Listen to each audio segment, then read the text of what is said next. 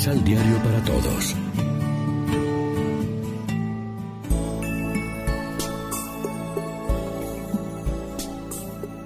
Primera lectura. Traerán de todos los países a los hermanos de ustedes. Del libro de Isaías. Esto dice el Señor. Yo vendré para reunir a las naciones de toda lengua. Vendrán y verán mi gloria. Pondré en medio de ellos un signo y enviaré como mensajeros a algunos de los supervivientes, hasta los países más lejanos y las islas más remotas, que no han oído hablar de mí ni han visto mi gloria y ellos darán a conocer mi nombre a las naciones. Así como los hijos de Israel traen ofrendas al templo del Señor en vasijas limpias, así también mis mensajeros traerán de todos los países como ofrenda al Señor a los hermanos de ustedes a caballo, en carro, en literas, en mulos y camellos, hasta mi monte santo de Jerusalén. De entre ellos escogeré sacerdotes y levitas Palabra de Dios. Te alabamos, Señor. Salmo responsorial del Salmo 116. Vayan por todo el mundo y prediquen el Evangelio. Que alaben al Señor todas las naciones, que lo aclamen todos los pueblos. Vayan por todo el mundo y prediquen el Evangelio. Porque grande es su amor hacia nosotros y su fidelidad dura por siempre. Vayan por todo el mundo y prediquen el Evangelio. Segunda lectura. El Señor corrige a los que ama. De la carta a los Hebreos. Hermanos, ya se han olvidado ustedes de la exhortación que Dios les dirigió como a hijos, diciendo, Hijo mío, no desprecies la corrección del Señor, ni te desanimes cuando te reprenda. Porque el Señor corrige a los que ama, y da azotes a sus hijos predilectos. Soporten, pues, la corrección, porque Dios los trata como a hijos. ¿Y qué padre hay que no corrija a sus hijos? Es cierto que de momento ninguna corrección nos causa alegría, sino más bien tristeza, pero después produce en los que la recibieron fruto de paz y de santidad.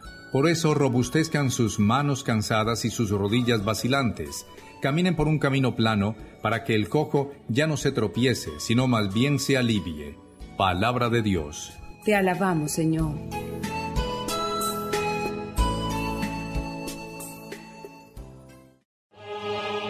Proclamación del Santo Evangelio de nuestro Señor Jesucristo, según San Lucas.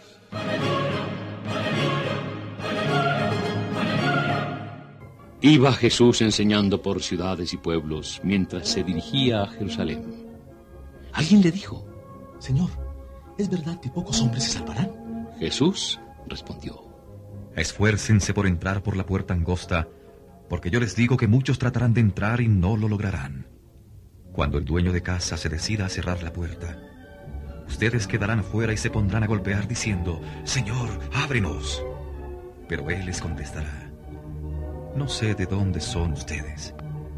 Entonces ustedes comenzarán a decir, nosotros comimos y bebimos contigo, tú enseñaste en nuestras plazas. Pero él les contestará, no sé de dónde son ustedes. Aléjense de mí todos los malhechores. Allí será el llanto y el rechinar de dientes cuando vean a Abraham, a Isaac, a Jacob y a todos los profetas en el reino de Dios, mientras ustedes habrán sido echados fuera. Y vendrán hombres del oriente y del poniente, del norte y del sur, a tomar parte del festín en el reino de Dios. Pues algunos que ahora son últimos serán los primeros, y en cambio los que ahora son primeros serán los últimos. Lección Divina Amigos y amigas, ¿qué tal? Hoy es domingo 25 de agosto, celebramos en la liturgia el vigésimo primer domingo del tiempo ordinario, como siempre nutriéndonos con el pan de la palabra.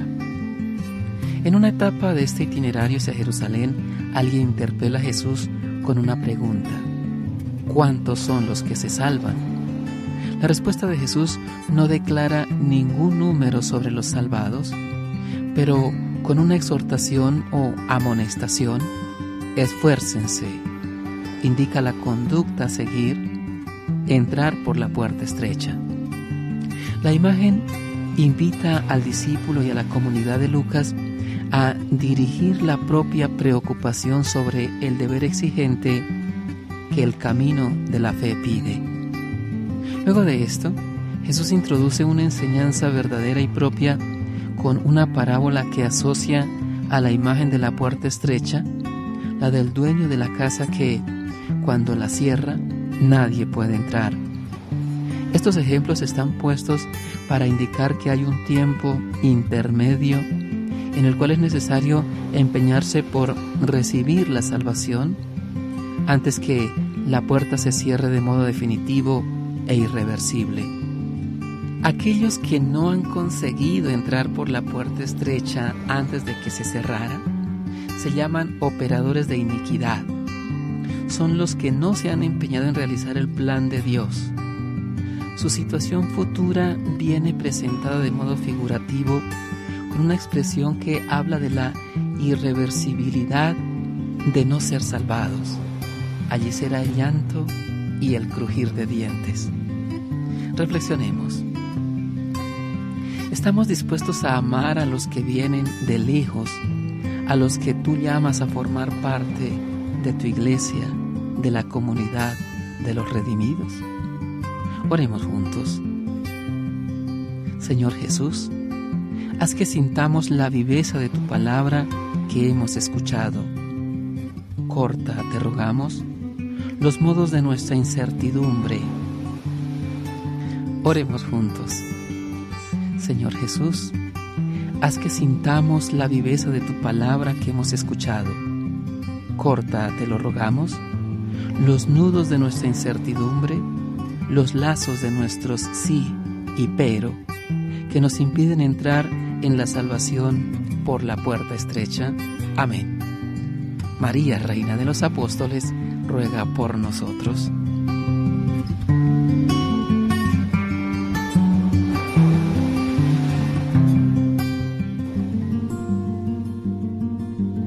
Complementa los ocho pasos de la Alexio Divina adquiriendo el emisal Pan de la Palabra en Librería San Pablo o distribuidores.